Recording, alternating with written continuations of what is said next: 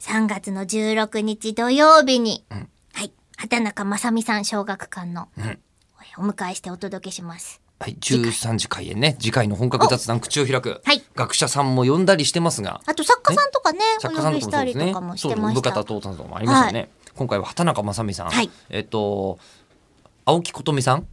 彼女は嘘を愛しすぎてるとか、はえーのずっと編集担当されていて、そのこう青木さんのえー作品をこうもう一緒にずっと伴奏して作っていて、だからもう今まで売ってる漫画の冊数は何千万部だよみたいなそうですよね。編集さんですね畑中さんは。でその畑中さんと、えーまあ、話をするにあたってええ、まあ、恋愛相談をね、もう少女漫画はもう当たり前ですけど女性が読むものですからその女性をキュンキュンさせるためのことだけ考えた、わかえるーだから恋愛相談をね、っていうやつで100%成功させるっていうのをすげえかっこいいなと、やってみます実際に。畑中さんに、うん。恋愛について僕が今悩み事がないといけないってことですね。あ、じゃあ、来てくれるお客さんから募集しますあそれはありじゃない、恋愛相談は多分、うんしたい人がいたら、うんなんとかなると思いますよ。ねうんいいんじゃないですかどうしてもお顔とかね、皆さんに見えるの嫌ーっていう状態だったら、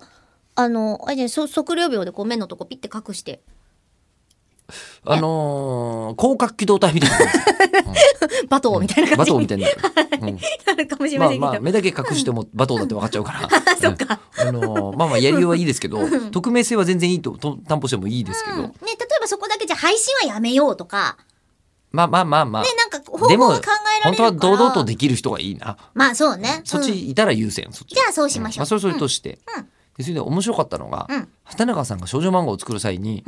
大切にしていることというのがあると。えーで何ですかっつったら、この第1話あるじゃないですか。うんその第1話で出てくる男性、このプロフィールみんな作家さんこだわりがあるわけですよこういう素敵な男性が、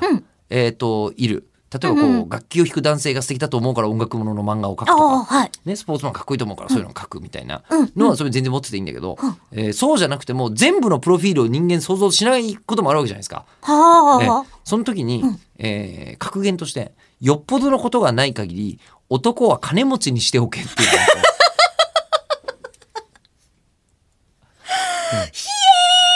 よっぽどのことがない限り男は金持ちの方が女性にモテるそうですって。でシ